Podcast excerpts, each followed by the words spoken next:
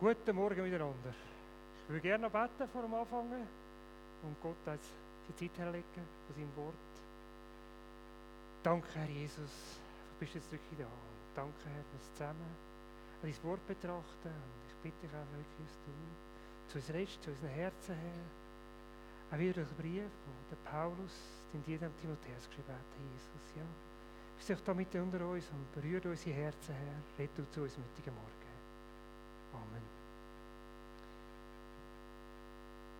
Heute Morgen haben wir das fünfte Kapitel vom Timotheusbrief. Ich habe als Titel genommen, sich um Seelen sorgen. Der Paulus gibt dann Timotheus wieder ein paar Anweisungen, ein paar Empfehlungen, Ratschläge, wie er in den vorherigen Kapitel gemacht hat. Für ihn als junger Gemeindeleiter. Ratschläge, wie er in der Gemeinde umgeht mit diversen Problemen, die es gegeben hat, damals, die er damals hat in Ephesus. Es sind Ratschläge, die diverse Personengruppen betreffen. Und es geht darum, wie er sich verhalten mit ihnen, wie er sich mit ihnen soll umgehen Wie er zu ihren Seelen schauen soll. Es sind Anweisungen, die in erster Linie Darum heißt es Timotheusbrief und Timotheus gerichtet sind. Es ist ganz klar von Paulus an Timotheus geschrieben worden. Nicht an Kompasskirche Stephan, sondern wirklich an Timotheus. Aber trotzdem hat es Sachen in dem Brief, die wir davon lernen können. Es gibt ein paar Prinzipien, die wir daraus ableiten können. Aus dem, ersten, dem fünften Kapitel sorry, dem ersten Timotheusbrief. Es geht um Regeln, welche Christen auszeichnet, wie davon zeugen, dass wir wirklich echte Christen sind. Und darum ist es auch wichtig, dass wir nicht nur in der Gemeinde so handeln, sondern auch, wenn wir draußen sind, außerhalb der Gemeinde. Wenn wir in der Gemeinde unterwegs sind, aber auch in unserem Privatleben, in unserem Arbeit, Schulalltag, wo auch immer wir sind, ist wichtig, dass wir uns wirklich immer so benehmen. Da wie es Gott ergibt.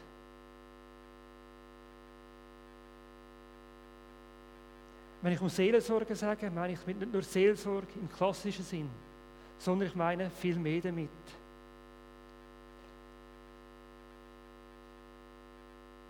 sich um Seelsorge heißt, sich ums Wohlergehen von der ganzen Person zu kümmern.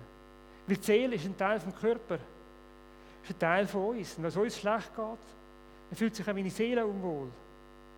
Also, sich um Seelen kümmern heisst, kümmern heisst auch schauen, dass ein Mensch, dass der Person gut geht. Denn nur wenn es der Person gut geht, kann es auch der Seele gut gehen. In unserem Kapitel haben wir zwar beide Sachen. Wir haben eine klassische Seelsorge, es darum geht, den anderen zu ermahnen, aber auch eine Seelsorge, es darum geht, sich um den anderen zu kümmern schauen, dass es ihm gut geht. Da bei Paulus geht es um Witwe, direkter Linie.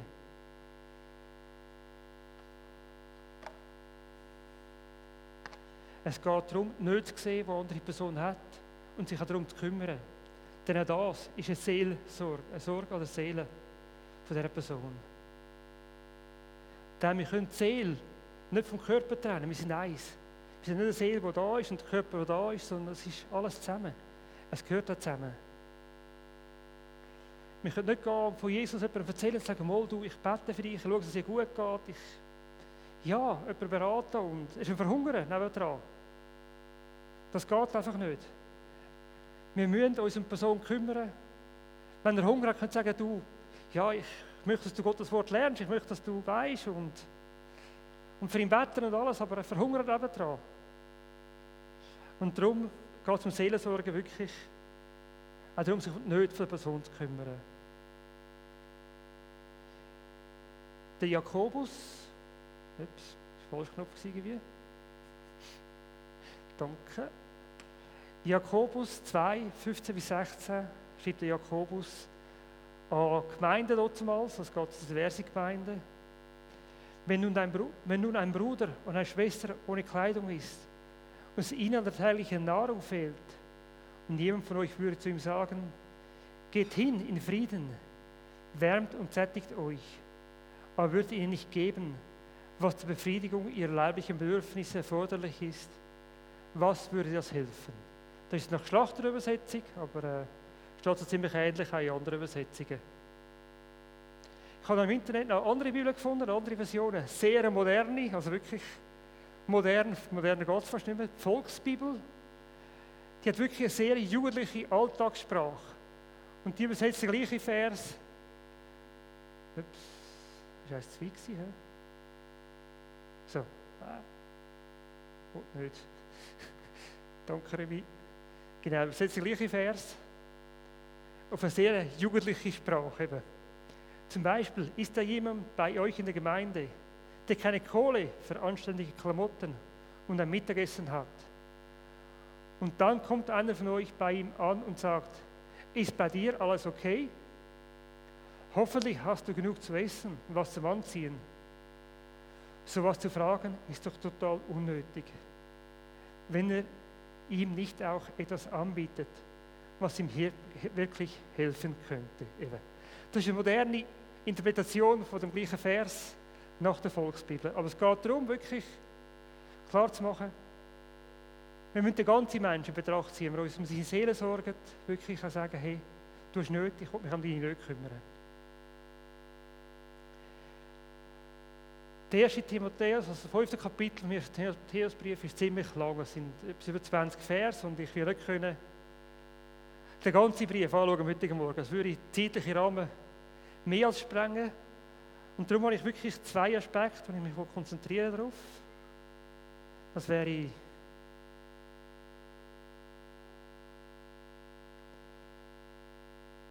Das war voll Seite. Okay. äh, sich um Seelen sorgen, Ermahnung in der Gemeinde, so die ersten zwei Vers. Und sich um Seelen sorgen, die Witwen in der Gemeinde mit so drei Untertitel: Witwen in der Gemeinde, Witwen in anderen Ländern und Witwen in der Bibel.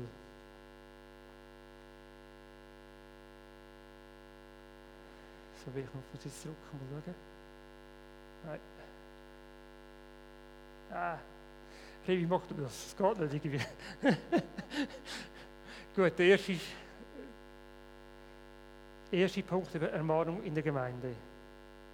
Der Paulus schreibt da im ersten zwei Vers um Timotheus, einen älteren Mann fahre nicht hart an, sondern ermahne ihn wie einen Vater, Jüngere wie Brüder, ältere Frauen wie Mütter, Jüngere wie Schwestern in aller Keuschheit. Das ist seine Empfehlung von Paulus und Timotheus, wenn es darum geht, Leute zu ermahnen. Wie er die Leute ermahnen und vor allem soll auf jüngere und ältere Männer und Frauen zugehen. Doch, was meint der Paulus mit ermahnen? Ich möchte damit einfach sagen, wir sollen hingehen, unser Zeichen haben. Ich sage dir, du solltest ist das ermahnen? Meint der Paulus wirklich, soll so auf die anderen zugehen in der Gemeinde, oder Timotheus soll ja, die Leute so ansprechen, in den Zeigefinger sagen, wehe dir. Was du machst, das darf doch nicht als Christ, das geht doch nicht, was du da machst, das ist wirklich daneben, das ist, ja, und so weiter. Unter Ermahnung verstehen wir in unserer deutschen Sprache wirklich auch so etwas. Ermahnung ist, wenn der Chef im Büro kommt und sagt, du hast etwas falsch gemacht, mach das ja nicht mehr. Sonst und für Kündigung über oder was auch immer. Und wenn der Lehrer in der Schule sagt, für das gibt es einen Eintrag. So geht das nicht. So etwas ist verboten bei uns in der Schule. Mach das nicht, sonst müssen deine Eltern vorbeikommen, sonst musst du Schulleiter und so weiter. Ermahnung. Ermahnung, wie wir es verstehen in unserer Sprache. Ermahnung im deutschen Wortgebrauch. Dictionary, ein, ein Online-Wörterbuch, sagt, die deutsche Sprache hat eben Bedeutung von Ermahnung. Bestimmt, eben mit einer klaren, bestimmten Stimme, oder? Auf ein unerwünschtes Verhalten hinweisen. Jemanden in Ordnung rufen. Jemanden ins Gewissen reden das ist Ermahnung in unserer deutschen Sprache. Synonym für Ermahnung wäre an jemanden appellieren, jemanden belehren, jemanden etwas predigen, rügen, zurechtweisen. Das ist für den deutschen Sprachgebrauch das Wort Ermahnung. Das ist, was wir uns in einer Ermahnung vorstellen können, normalerweise. Doch, was der Paulus wirklich das damit sagen, er soll so mit den Leuten umgehen. Timotheus, wenn du Vater redest, dann schreien an, es ist dein Vater, mit der Mutter dasselbe. Ich glaube nicht. Ich glaube auch nicht, dass so unser Auftrag ist als Pastoren, als Gemeinsleitung, auf die Leute zugehen, die Gemeinde sagen, wehe dir, du sagst ja nicht. Nein. Um das geht es nicht. Ich bin sicher, wenn wir so mit euch umgehen da innen, die Bänke von Sonntag zum Sonntag Lehrer. Wir würden nicht mehr zurückkommen in die Gemeinde sagen, oh, in so einer Gemeinde, wo nur, nur so ermahnt wird, nur gesagt wird, dass man alles falsch macht, gemeint, komme ich nicht mehr. Wir alle machen Fehler.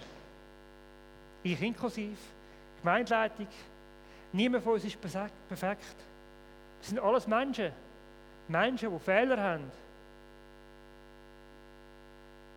Wir hoffen zwar, wir wünschen uns, keine Fehler zu machen. Unser Wunsch ist, mit Jesus vorwärts zu gehen, ohne Fehler. Doch wir schaffen es nicht hundertprozentig, ein Leben zu führen, ohne Fehler. Und darum können wir auch zum Nächsten gehen und sagen, du hast gemacht, ich mache einen Fehler. Ich bin nicht perfekt.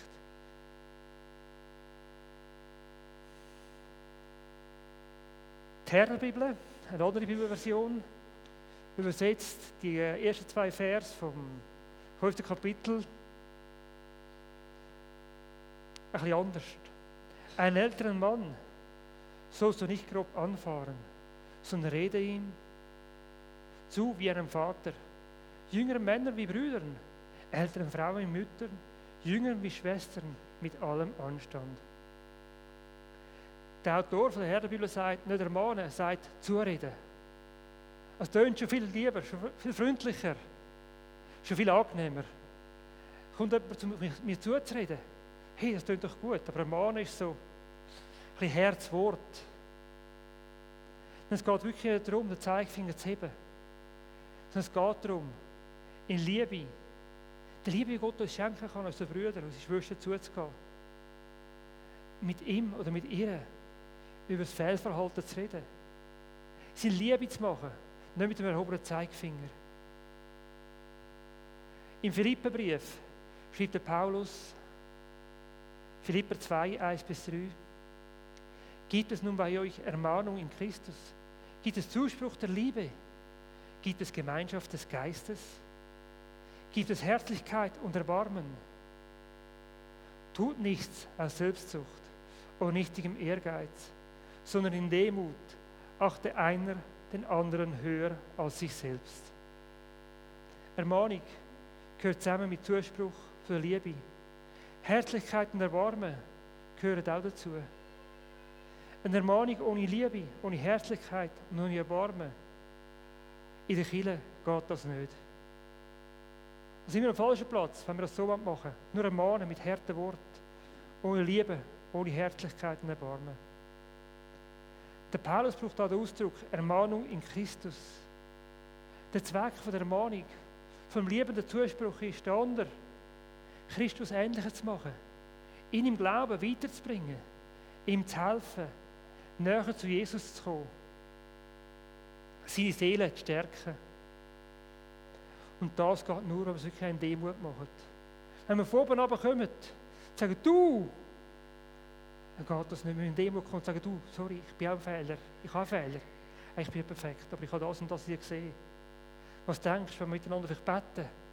Was denkst du, wenn wir miteinander angehen? In Liebe, in Demut auf den anderen zugehen. Sich um seine Seele sorgen, um sein geistliches Leben. Darum heißt auch, wer Ermahnen in der Bibel heißt, ist wirklich sich um Seele sorgen. Der andere verbauen, in seinem Geist innerlich zu stärken, in seinem Leben mit Jesus weiterzubringen. Ihm einfach die Meinung zu sagen mit erhobenem Zeigefinger, das ist fehl am Platz bei unserer Gemeinde. Das ist Fehlplatz im Leben als Christus, mit Christus. Nur wenn wir wirklich mit Liebe gehen, erhalten wir das gewünschte Resultat. Dass der andere in seinem Leben wächst, dass der andere mit Jesus weiterkommt. In Liebe auf ihn zugehen, in Liebe ihm zureden. Und so wird der Christus ähnlicher. Wird mit Gott vorwärts gehen und mit Freude Jesus weiterhin dienen, auch in der Gemeinde. Der Paulus schreibt an Timotheus noch ganz konkrete Anweisungen, wie er umgehen mit den Älteren und Jüngeren in der Gemeinde, Frauen und Männer.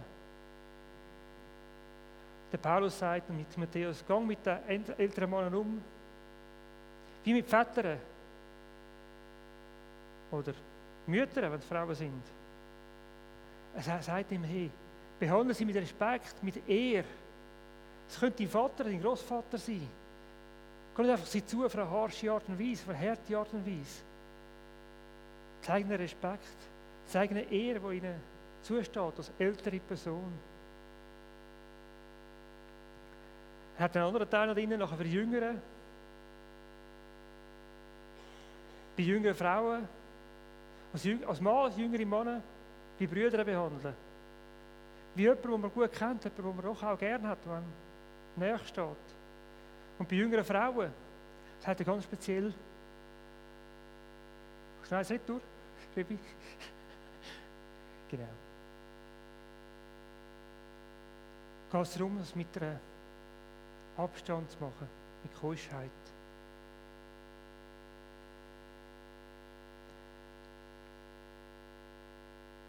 Bei jüngeren Frauen, der Luther schreibt damals, sollte das mit gebührendem Abstand gemacht werden. Oder die neue Genfer Übersetzung sagt mit dem gebotenen Zurückhaltung. Das ist eine Empfehlung an die jungen Männer, wenn es darum geht, einer Frau etwas zu sagen zu müssen. Aber auch umgekehrt, wenn es die junge Frau auf einen Mann zugeht, mit Abstand das zu machen, mit Keuschheit, mit Zurückhaltung. Im Idealsaal würde ich so sagen, geht ein Mann auf einen Mann zu, eine Frau auf eine Frau, wenn immer es geht. Es gibt manchmal Situationen, wo es nicht möglich ist wo man wirklich direkt mit der Person reden muss, auch wenn sie vom anderen Geschlecht ist. Aber es ist immer schwieriger, wenn ein junger Mann, lediger Mann, also für jüngere Frauen muss zugehen, fängt er an und zu tun. Ja, eigentlich ist sie eine hübsche Frau, eigentlich gefällt sie mir und ja, ähm, was soll ich jetzt sagen, so, ja, äh, du weißt, ähm, und und manchmal kommen da die Emotionen über und andere Gefühle und es fängt an kreisen im Kopf. Und es ist viel schwieriger. Darum wirklich die Empfehlung wäre, dass Männer zu Männern gehen und Frauen zu Frauen. Und irgendwo verstehen sich die Frauen untereinander besser und die Männer untereinander. Wir reden anders miteinander, als die Frauen es manchmal machen. Und da glaube ich wirklich, in dem Fall ist es vielleicht an Timotheus als Leiter, er muss es können machen. Aber da, wo mehrere sind, gibt es vielfach die Möglichkeit, dass eine Frau auf eine Frau zugeht oder ein Mann auf einen Mann. Und ich glaube, so gibt es auch weniger Probleme in der Kommunikation und auch weniger Missverständnisse. Der zweite Punkt, die Witwen in der Gemeinde. Vers 3 bis 10. Also eigentlich geht der ganze Teil noch weiter bis zum Vers 16. Ich möchte jetzt wirklich nicht bis zum Vers 10 kommen heute, weil sonst würde es wirklich zu lang werden. Der zweite Teil geht um die Witwen. Interessanterweise ist der Teil über die Witwen der längste Abschnitt im ganzen Timotheusbrief, wo er über eine Thematik redet. Er hat mehr über die Witwe, den Umgang mit der Witwe, als über Diakonen oder Älteste redet im Timotheusbrief. Für Paulus ist dem Fall etwas sehr Wichtiges gewesen, das ganze Thema von der Witwen. Und er hat gewünscht, dass Timotheus wirklich ein klares Verständnis hat, um was es da geht und was er machen soll. In der Gemeinde in Ephesus hat es vermutlich viele Witwen gegeben. Wie viel wirklich, wissen wir nicht, aber es sind sicher viele gewesen so eine Beschreibung her lesen können. Ältere Witwen, aber jüngere Witwen. Solche, die Kinder und Enkel hatten und andere, die vielleicht alleinstehend waren, ohne Kind, ohne Enkel. Und zur Zeit, wo Paulus schreibt, sind scheinbar alle Witwen von der Gemeinde unterstützt worden. Finanziell, vielleicht nur mit Lebensmitteln, mit Essen. Wie genau wissen wir es nicht, aber sicher Art und Weise. Und das war nicht ganz unproblematisch für die Gemeinde damals. Es sind zu viele gewesen, dass die Gemeinde wirklich darum kümmern, dass die Gemeinde wirklich sagen, das ist gut für uns. Im Vers 9 können wir lesen, dass in Ephesus eine Liste gegeben hat, wo sich die Witwen eingetragen worden sind. Und wie Paulus sagt, wo nur die echten Witwen sollen eingetragen werden. Eine echte Witwe. Nach der Schrift von Paulus ist eine Witwe, die über 60 ist, die nur einmal geheiratet war, die Kinder großgezogen hat und Gastfreundschaft gerübt hat und gute Werke da hat und hat sehr viele Requisiten gegeben, für eine Witwe, damit sie als echte Witwe bezeichnet worden ist und auf die Liste können eingetragen werden Und vermutlich sind es schlussendlich nur wenige gewesen, die auf der Liste gestanden sind, aber wirklich auch die, die es nötig haben. Die sind von der Gemeinde unterstützt worden in ihrer Not. Nicht nur in der Gemeinde in Ephesus hat es Witwe gegeben. Wir finden Witwe in der ganzen Bibel, schon seit dem ersten Mose weg. Bis zum Schluss gibt es immer wieder das Thema Witwe, dass Witwen vorkommen. In diversen Arten und Weise. Es hat mit einer Witwe gegeben in anderen Gemeinden, die Paulus gegründet hat. Das gehört einfach dazu. Das Witwe gibt in der Gemeinde.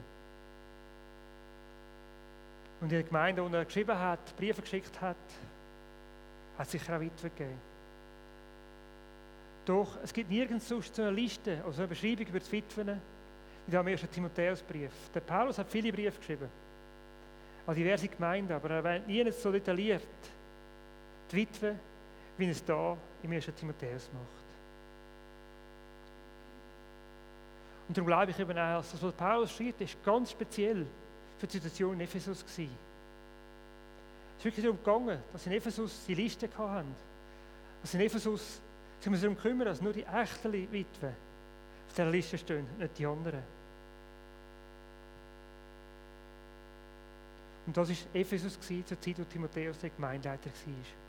Und die Liste später, 20, 30, 40, 50 Jahre später noch gegeben hat in Ephesus, das wissen wir schlichtweg nicht. Aber ich glaube, es geht wirklich darum, dass jede Gemeinde so eine Liste haben muss. Der Paulus sagt nie, das ist eine Befehl, das ist ein Wunsch, den ich für jede Gemeinde hätte. Und wie gesagt, es steht auch nie zwischen den anderen Briefen von einer Liste, um es die Witwen eintragen. Vermutlich hat es Listen gegeben, aber einfach, wir wissen es nicht. Das ist die einzige Gemeinde, die wirklich klar wissen, dass sie Liste, es eine Liste gegeben hat.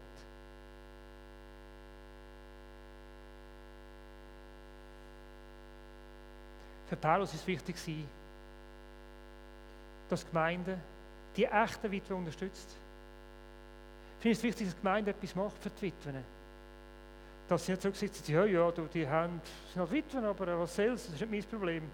Sondern nein, dass die Gemeinde wirklich ihnen ihrer Not beisteht. Das ist etwas, was wir schon von Anfang an fast in christlichen Gemeinden sehen. In Apostelgeschichte 6, in der ersten Gemeinde in Jerusalem, hat es schon Witwen gegeben und die Gemeinde hat sich um die Witwe gesorgt. Der Grund dafür ist, dass in biblischen Zeiten die Gemeinde, die Frau, Entschuldigung, die Frau meistens für den Mann abhängig war. Frauen haben Zelte geschaffen, haben Zelte ein Einkommen gehabt damals. Der Mann ist geschaffen die Frau hat sich daheim um Haushalt und Kind gekümmert. Und was auch immer angefallen ist, dringend um. Und deshalb eben auch, wenn der Ehemann gestorben ist, hat die Frau selten ein Einkommen gehabt hat selten die Möglichkeit gehabt, etwas mehr zu machen können.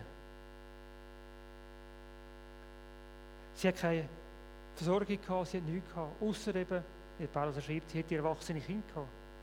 Kinder, die daheim gewohnt haben, meistens Söhne in dem Sinn, die geschafft haben, die daheim waren, die Geld oder Essen gebracht haben, vielleicht damals, und sich auch die Mutter gesorgt haben. Aber sonst, wenn niemand da war, sind sie am Hungertod ausgesetzt, sozusagen. Am Verhungern. Die einen haben vielleicht einen Brüder gehabt, der irgendwo in der Nähe gewohnt hat, oder an Eltern als jüngere Witwe sind, die sich wieder um sie gekümmert haben. Aber ansonsten hat es nichts gegeben für sie. Und darum glaube ich eben auch, macht der Paulus den Unterschied zwischen jüngeren Witwen und älteren Witwen. Jüngere Witwen ist wahrscheinlicher, dass Kinder haben, die daheim wohnen, wo sie versorgen können, dass es Geschwister gibt oder Eltern gibt.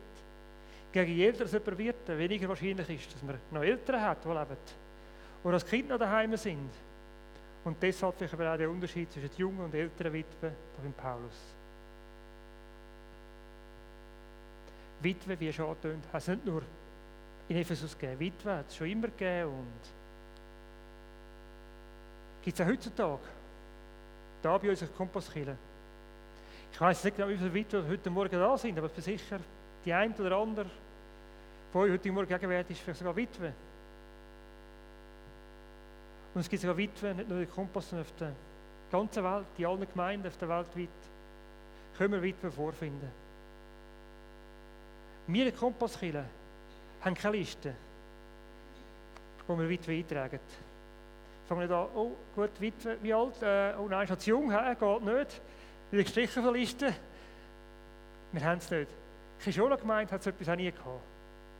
Ich bin ganz sicher, dass auch Kiwi nie so Liste geführt hat früher. Eben. Die Yvonne sagt nein. Und darum ist aber klar, dass es wirklich etwas war, was Paulus und Timotheus geschrieben haben, die Situation in Ephesus. Es war eine rechte Empfehlung an Timotheus, so eine Liste zu führen. Und es ist nicht für uns als Kompasskirche Stefan denkt. Bei uns in der Schweiz, Gott sei Dank, müssen wir uns keine Angst haben, dass sie zu wenig bekommen zum Überleben. In der Schweiz gibt es eine Witwerrente. Ich habe ein bisschen nachgelesen im Internet. Witwen ab 45, wenn sie mindestens fünf Jahre geheiratet war, hat die Möglichkeit, eine Witwerrente zu beziehen. Eine finanzielle Unterstützung für Hinterbliebene. Die Witwerrente, ich habe keine Ahnung, wie hoch sie ist, ist vermutlich auch ein bisschen unterschiedlich. Je nachdem, wie das Einkommen war vom Mann früher. Aber auch so, wenn die Witwerrente vielleicht bei gewissen Leuten ein knapp ist, weil kurz bemessen ist, haben wir in der Schweiz noch Sozialhilfe, die um die kümmert, die es wirklich nicht langt. Also in der Schweiz muss wirklich niemand Hunger leiden. Und ich glaube, jede Witwe hat in der Schweiz genug. Genug zum Überleben. Vielleicht nicht zum riesen Sprung machen, zum weiss nicht was anschaffen, aber wenigstens genügend für das tägliche Überleben, für Essen, Kleider und was Jesus noch braucht, so von Tag zu Tag. Aber heisst das in dem Fall, dass wir die Witwe in unserer Gemeinde einfach ignorieren sollen? Witwe? Egal. Nicht darauf an, ja, ja, nein. Auf keinen Fall. Auch wenn sie vielleicht genügend zu essen haben, auch wenn sie genügend haben, zum Durchkommen, Tag für Tag, und sie in dem Sinn keine Not haben, leben sie doch nicht nur vom Geld. Sie brauchen mehr als nur Essen und Kleidung und ein Dach über dem Kopf. Sie haben andere Nöte. Nöte, die wir nicht auf den ersten Blick sehen. Also die Gemeinde schauen, ein die älteren Frauen schauen, sind es niemand, der schlecht angezogen wäre, angelegt ist. Sagen, oh ja, das ist vermutlich eine Witwe, die ist arm. Man sieht es nicht. Aber es gibt vielleicht andere Nöte, die tiefer gehen. Nöte, die nichts mit Essen und Kleidung zu tun haben innerliche Nöte. Witwen haben, und sind sie auch Witwen, ihre Ehemann verloren. Die einen sind manchmal 10, 20, 30, 50 Jahre zusammen gewesen. Eine lange Zeit.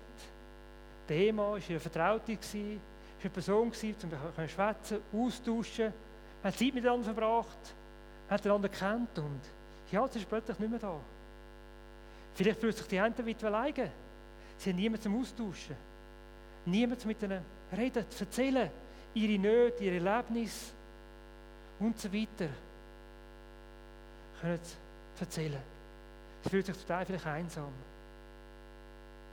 Vielleicht brauchen sie einfach jemanden, der sie besucht, der sich um sie kümmert, der Zeit mit ihnen verbringt.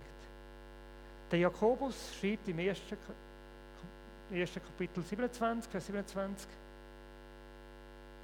Oh. Ich gehe hinterher noch ein bisschen weiter. Das war mal lauter vorher.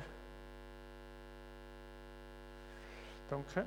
Ein reiner und unbefleckter Gottesdienst vor Gott dem Vater ist der, die Waisen und Witwen in ihrer Trübsal besuchen und sich selbst von der Welt unbefleckt halten. Nach Luther 17. Es geht wirklich darum, Witwen zu besuchen, wie der Jakobus schreibt. Sie ihre Trübsal, ihrer persönlichen Not, oder, wo sie alleine sind, besuchen, mit ihnen Zeit zu verbringen. Weiter besuchen, Zeit mit ihnen zu verbringen. Ihnen zuzulassen. Das ist, was Gott gefällt, wenn er Freude daran hat. Und das sind vielleicht nicht von der Witwe heutzutage. Dass sie alleine sind und jemanden brauchen. Einfach da ist für sie. Sie zu suchen. Zeit mit ihnen zu bringen, heisst sich auch, ihre Seele zu kümmern. Denn sie brauchen jemanden, der mit ihnen da ist. Und wenn es ihnen besser geht, geht es auch ihrer Seele besser. Doch wie schon gesagt, aus einer Witwe geht es aber so verhältnismäßig sehr gut im Vergleich zu Witwen in vielen anderen Ländern. Rivi? genau. Nicht in anderen Ländern gibt es Witwerrenten. Und wenn es eine Witwerrente gibt, dann kommen nicht alle Witwen die Rente über. Ich war ja lange Jahre in Peru, wo auch Maria, meine Frau, herstammt. Da gibt es zwar offizielle Witwerrente, aber in Peru arbeiten ca. 70 Prozent der Leute im informalen Sektor. Das heisst, sie haben kein Angestelltenverhältnis, sie haben nie wirklich eine Rente eingezahlt. Sie arbeiten einfach und verdienen etwas Tag für Tag und leben damit. Das heisst, 70 Prozent der Leute haben gar keine Rente, haben gar keine Möglichkeit, so eine Rente können, ja, zu bekommen. Rebi? Ja, super, ja. Ich habe es nicht gesehen. Genau. Ja, und auch sonst, wenn die, die Rente rüberkommen, kommen dann eine minimale Rente rüber, vermutlich meistens nicht lange zum Leben. Sehr ähnlich ist es vermutlich auch in Brasilien. Brasilien hat 40 Prozent, circa, habe ich vom Internet herausgefunden, die im informalen Sektor arbeiten, ein bisschen weniger als Peru. Brasilien ist ein Land, wo wir unser Projekt unterstützen, Hope for Kids, wo sich auch irgendwo um Witwen kümmert. Zwar nicht direkt, aber indirekt. Sie kümmern sich um Kinder. Und die haben zum Teil daheim wieder mit der Witwe. Das ist ein Teil von unserer Arbeit als Gemeinde, Hope for Kids, das Projekt in Brasilien. Auch dort ist die Witwe, die Armen, wo, ja, wo man kann, wo etwas überkommt durch das Projekt. Und ich sage wirklich, Gott sei Dank, gibt es in den Ländern wie Brasilien, Peru, Kirchen, neben Projekten wie Hope for Kids, wo sich dann auch darum kümmert, um die Familie kümmert, um Witwe kümmert, im Sinn, sich um ihre Kinder kümmert, in erster Linie. Und wenn die Kinder genügend haben, geht es der Witwe schon mal ein bisschen besser. Das ist wirklich das, was Gott auch will. Darum gibt es auch Projekte wie Hope for weil Gott sagt, wir sollen uns darum kümmern, Witwen und Waisen. Das ist Gottes Auftrag an sein Volk, an seine Gemeinde. In der Bibel werden im Alten Testament mindestens oftmals die Witwe erwähnt, auch mit Waisen und mit Fremden und mit Ausländern. Damals sind die eine Gruppe von Leuten, Sie haben zu den Armen gehört damals. Witwe, Waisen und Ausländer. Hat Gott wirklich speziell im Volk gesagt? Im 2. Mose inne. Den Fremdling sollst du nicht bedrängen noch bedrücken. Ihr sollt keine Witwen und Waisen bedrücken. Wenn sie doch in irgendeiner Weise bedrückst und sie schreien zu mir, so werde ich ihr Schreien gewiss erhören und dann wird mein Zorn entbrennen. Also Gott wirklich gesagt zum Volk, hey, ihr müsst euch kümmern. Ich möchte gerne, dass ihr schaut, zu Witwen, zu Weisen, zu Fremden, zu den Armen. Und im 5. Mose 14, 28, nach Verlauf von drei Jahren, so den ganzen Zehnten, das, was wir heutzutage in die Gemeinde bringen, damals haben sie es auch, der Zehnte, oder? Der Priester abgegeben, der ganze Zehnte, nach drei Jahren war für die Witwe, für die Priester auch natürlich, für die Weisen und für die Fremden. Es ist darum gegangen, dass sie sich genügend haben, dass sie sich ernähren können, was ihnen gut geht. Nach Verlauf von drei Jahren soll es den ganzen Zehnten deines Ertrags von jenem Jahr aussondern und in deinen Toren lassen. Dann soll kommen der Fremdling und die Weise und die Witwe, die in deinen Toren sind. Und sie sollen essen und sich sättigen, damit dich der Herr, dein Gott, segne in allen Werken deiner Hände, die du tust. Gott hat seinem Volk wirklich klaren Auftrag gegeben, sich um Witwe, Weise und Fremdlinge zu kümmern. Sich um Arme zu sorgen, welche unter ihnen leben. Sie zu ernähren. Trotzdemals. Und Gott sagt sogar, hey, wenn ihr das macht, will ich euch sagen. Es ist ein Segen, sich um die zu kümmern. Ein Segen, zu denen schauen, die Not haben, sich um sie zu zu kümmern. Es war keine Option. Gott hat nicht gesagt zum Volk, du, wenn ihr wollt, dann schau mal zur Witwe und zur Weise und zur Fremdling. Ja, ja, so eben. Wenn ihr Lust habt, macht es. Wenn ihr keine Lust habt, dann lasst sie Die werden schon etwas finden, um zu überleben. Gott hat gesagt, ihr müsst. Es ist euer Auftrag als Volk, als mein Volk. Kümmert euch um die Witwe, Weise und den Fremdling. Kümmert euch um die Armen. Der Auftrag ist heutzutage ein Teil von unserem Auftrag als Gemeinde auch. Uns um die Armen zu kümmern. Im ersten Timotheusbrief sind die Armen die gewesen. Heutzutage haben wir die Witwen da, wir sind nicht mehr so arm. Die meisten Witwen haben in der Schweiz als Waisen sicher genug zu essen. Auch die meisten Ausländer, die in der Schweiz leben, vor allem wenn sie Arbeit haben, einen Job haben, Einkommen haben, ja, haben sie genug, kommen gut durch. Brauchen unbedingt unsere Unterstützung. Doch, glaube ich, gibt es auch Witwen in unserem Land, Waisen, Flüchtlinge, die arm sind. Fremde Ausländer, die vielleicht Unterstützung von uns als Gemeinde brauchen. Wir sehen es vielleicht am heutigen Morgen oder am Sonntagmorgen in unserer Gemeinde sitzen. Aber wir sind in unserem Land, in unserem Dorf. Da gibt es Arme, die vielleicht nicht zu wenig haben zum Überleben, aber auch in der knapp dran sind. Sie haben vielleicht gerade knapp für das tägliche Brot, weil der Schweizer Staat unterstützt sie. Doch haben sie für etwas mehr, langen sie zum Weiterkommen. Und in den Armen, in den Flüchtlingen sicher auch Witwen, die ihren Mann im Krieg verloren haben, in ihrem eigenen Land und dann geschafft haben, in die Schweiz zu kommen. Mit ihren Kindern, Weise oder Halbweise.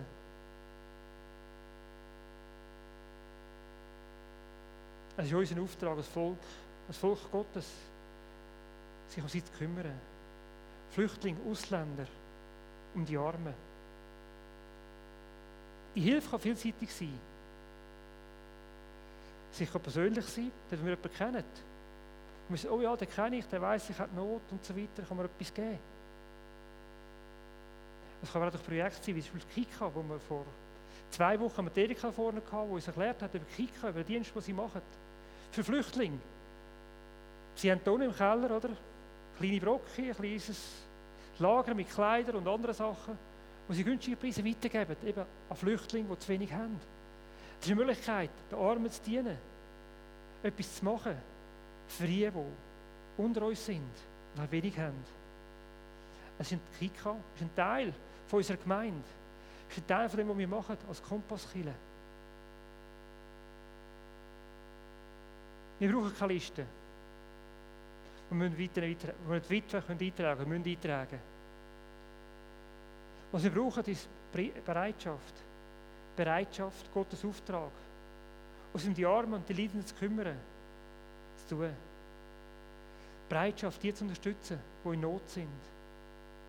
Sei es eine innerliche Not, die vielleicht die Witwen haben. Oder materieller Not, vielleicht viele Flüchtlinge noch haben. Sei es bei uns in Kirche, sei es draußen irgendwo. Sei es in Brasilien in einem anderen Land, weiter weg. Das ist unser Auftrag, uns zu kümmern um die Armen, um die, die zu wenig haben. Dort, wo wir wirklich Beziehungen haben, dort, wo wir Verantwortung haben, sei es da. Sei es der Kopf von Kids in Brasilien, der ein Teil ist von uns. Und das ist für mich, sich um Seelensorge. Um den inneren Menschen, aber auch um den äußerlichen Sorgen machen. Denn nur wenn es uns wirklich gut geht, wenn es einem Menschen gut geht, innerlich und äußerlich, geht es seiner Seele gut. Sich das Problem von anderen annehmen, sich kümmern und sie so Gott näher bringen. Sich um Seelensorge heisst, bedeutet, sich um den ganzen Menschen zu kümmern, um seinen Geist, vor allem um seine materiellen Nöte. Amen. Ich habe noch ein paar Sachen zum Nachdenken und die Band kann wieder vorne ja, spielen oder was auch immer.